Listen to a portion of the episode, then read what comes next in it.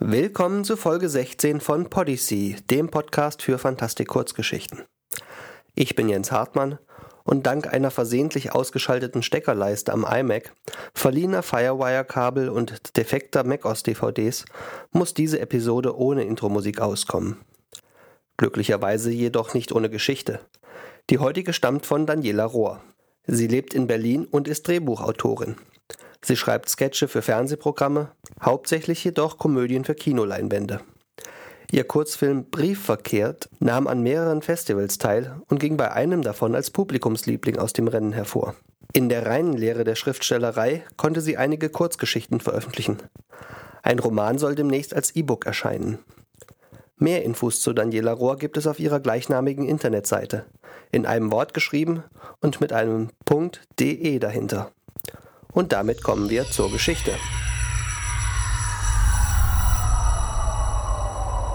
Wenn alle von der Brücke springen von Daniela Rohr. Springst du dann auch? Jana blickte verstört zu dem jungen Mann, der rechts von ihr an der Brüstung stand. Er musste in ihrem Alter sein, also irgendwo zwischen 15 und 30 Jahren, wenn man die auf ihr Alter bezogenen Schätzungen der letzten Jahre als Maßstab nahm. Da Jana aussah wie 15, aber redete wie 30, konnte das leicht passieren. Mit Sicherheit war die 30 deutlich näher. Aber das spielte jetzt überhaupt keine Rolle mehr. Jana sortierte ihre Gedanken, um eine passende Antwort auf die Frage des fremden jungen Mannes zu finden. Sie blickte ihn verwirrt an. Wenn es soweit ist? Die ungewollte Gegenfrage zeugte von Janas Unentschlossenheit, obgleich es das einfachste der Welt gewesen wäre, einfach Ja oder Nein zu sagen. Ja, sagte der junge Mann, es sei denn, du bevorzugst einen verfrühten Abgang. Er durchbohrte sie mit seinen durchdringenden blauen Augen, als könnte er ihr direkt in ihre Seele blicken. Jana bekam Gänsehaut. Weißt du, fuhr er fort, wenn man in der Luft ist, dann wird man einfach weggeblasen. Man schwebt einfach davon. Eine dramatisch passende Geste seinerseits wäre der Blick zum Sternenhimmel gewesen. Aber der junge Mann ließ lediglich seine Finger, wie Äste im Wind, durch die Luft schweifen. Dann blickte er sich um. Auf der gesamten Brücke standen hunderte Menschen dicht gedrängt zu beiden Seiten an der Brüstung und starrten entweder leeren Blickes geradeaus oder deprimiert auf ihre Füße. Die meisten umklammerten verzweifelt ihre Schnapsflaschen und vergaßen aufgrund der allgemeinen Regungslosigkeit daran zu trinken, die Kettenraucher, am heutigen Tag wurde jeder Raucher zum Kettenraucher, erfrischten die Stimmung mit den nötigsten Bewegungen, die das Rauchen einer Zigarette erforderte. Die erbärmliche Partylaune der erstarrten Menschenmenge glich, von weitem betrachtet, einer Reihe depressiver Schaufensterpuppen. Doch aus der Nähe konnte man sehen, wie die Angst an den Menschen nagte und sie zum Zittern brachte. Der einzige, der dieser Weltuntergangsstimmung scheinbar nicht verfallen war, stand direkt neben Jana und blickte sie nun wieder an. Ich bin Tobias, sagte er freundlich und reichte ihr schwungvoll die Hand. Jana ergriff sie zögerlich und zwang sich ein Lächeln auf. Jana. Sehr erfreut. Das schien er wirklich zu sein. Ich finde, die Höflichkeit gebietet es, den Menschen zu kennen, neben dem man stirbt, nicht wahr? Walter hier links von mir. Tobias zeigte nach links. Walter will nicht reden. Scheinbar bedrückt ihn die ganze Situation ein wenig. Keine Ahnung. Jedenfalls, hm, schön dich gekannt zu haben, Jana.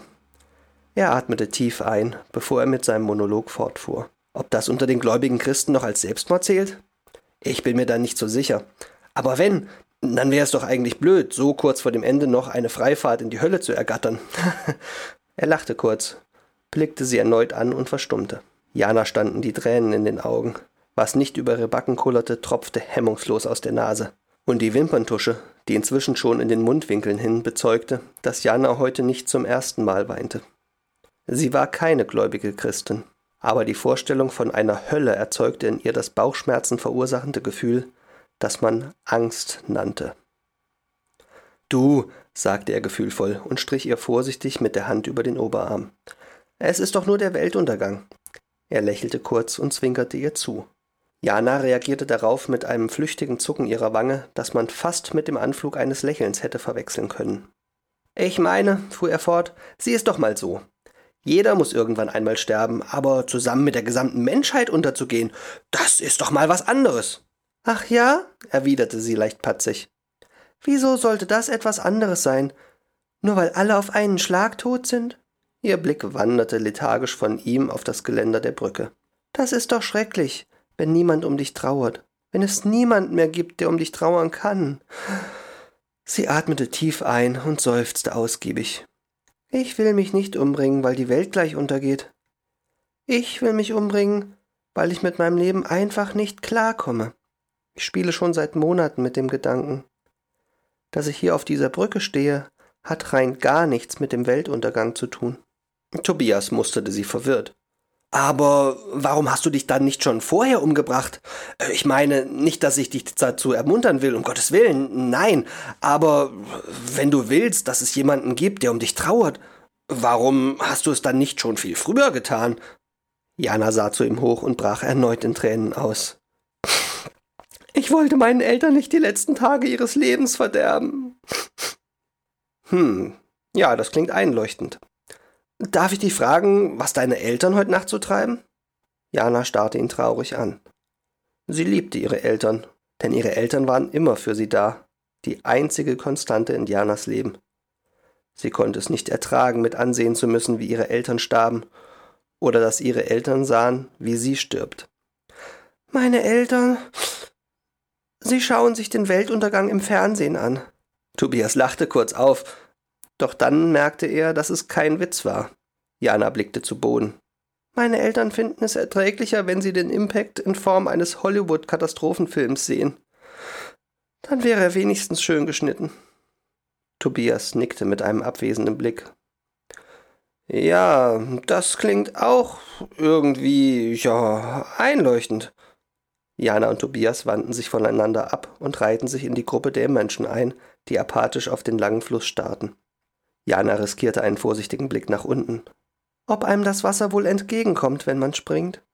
Tobias sah sie verwundert an und starrte dann auch in den Abgrund. Vielleicht, wenn man genau den Moment erwischt, in dem der Meteorit die Erde zerreißt, vielleicht. Er blickte nachdenklich zu Jana. Aber ich fürchte, es ist ziemlich schwer, den genauen Zeitpunkt zu erwischen. Noch dazu wird die Erde an sich vermutlich in irgendeiner Form weiter existieren. Daher bezweifle ich, dass einem der Boden persönlich entgegenkommt. Dazu muss man schon springen. Warum sagst du immer Mann? Willst du nicht springen? fragte sie ihn, wobei sie ihre Enttäuschung darüber nur schwer verbergen konnte. Nein. Ich will um dich trauern auch wenn es nur wenige Sekunden sind. Jana sah sprachlos zu ihm auf und versank mit wohligem Gefühl im tiefen Blau seiner Augen. Das war mit Abstand das Schönste, was jemals jemand zu ihr gesagt hatte. Aber eigentlich will ich den Weltuntergang sehen. Sich vorher umzubringen ist doch Verschwendung. Jana blickte beschämt zu Boden.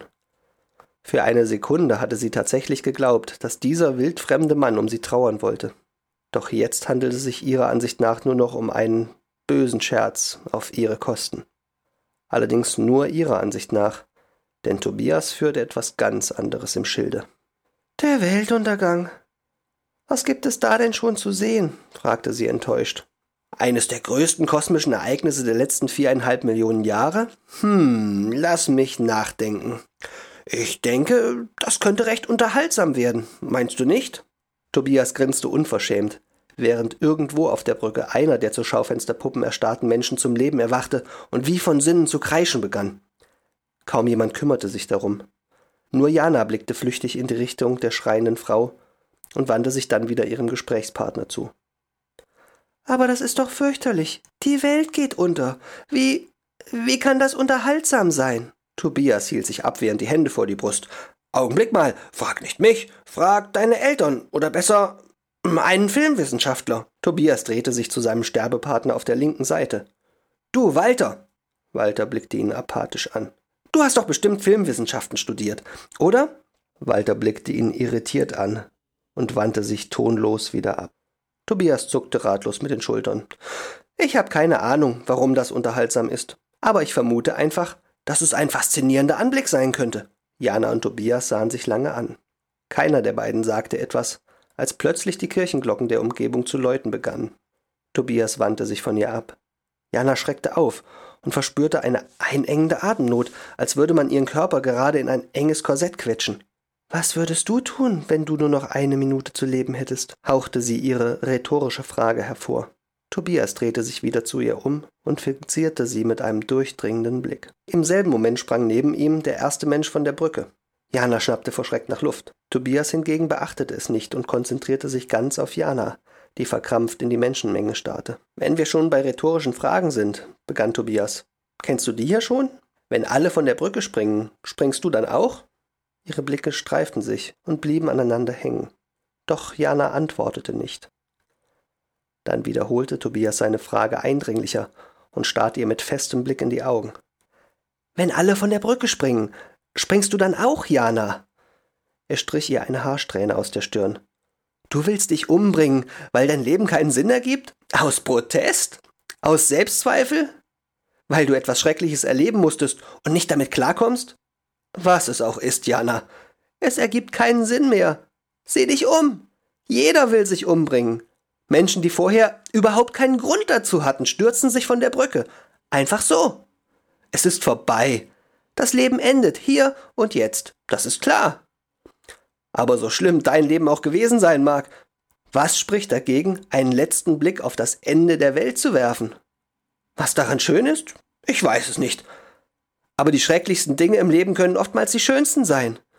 Willst du, dass das Letzte, was du in deinem Leben siehst, der Fluss ist?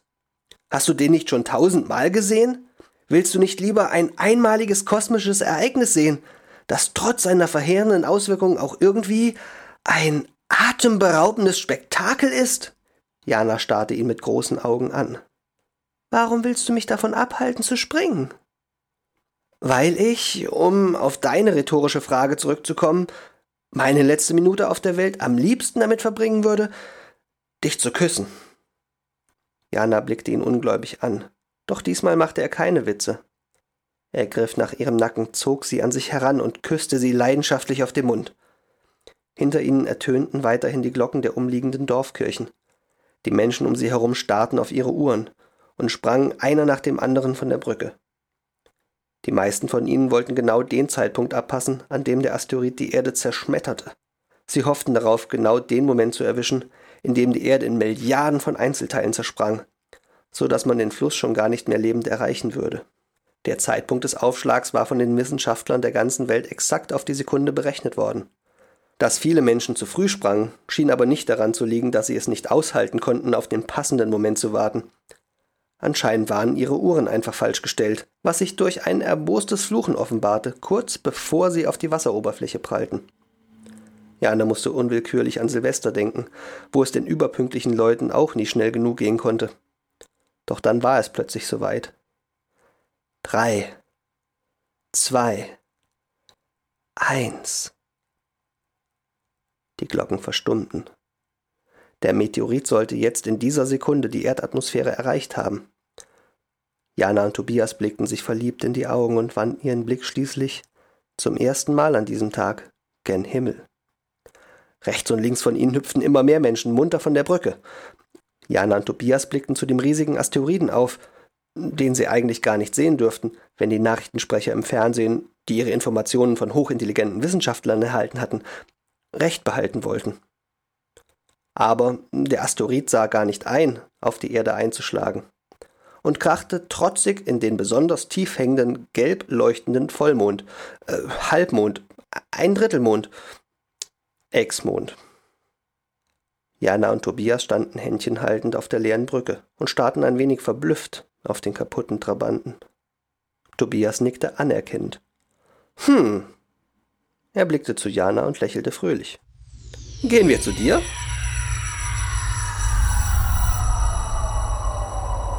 Und das war's. Ich frage mich, ob die Fernsehsender tatsächlich bis zur letzten Sekunde schön geschnittene Bilder präsentieren würden. Man sollte meinen, dass dann auch die Fernsehmacher Besseres zu tun hätten. Andererseits, wenn man bedenkt, mit welcher Beharrlichkeit Politiker in Kopenhagen gerade die jeweils nationalen Anteile am Global Warming wegverhandelt haben, dürfte es auch reichlich Reporter geben, die im Weltuntergang einfach nur die nächste Sensation sehen. Dieser Geschichte nach hätten sie damit ja auch recht gehabt, Zumindest vorerst. Denn ein zertrümmerter Mond hätte vermutlich auch den einen oder anderen nachteiligen Effekt auf die Behaglichkeit unseres Zuhauses. Bis es soweit ist, darfst du diesen Podcast beliebig weiterverbreiten, solange du damit kein Geld verdienst oder ihn bearbeitest, denn er steht unter der Creative Commons Lizenz. Außerdem solltest du immer brav erwähnen, dass er vom österreichischen Earth Rocks e.V. stammt, Sämtliche Rechte an der Geschichte liegen bei der Autorin.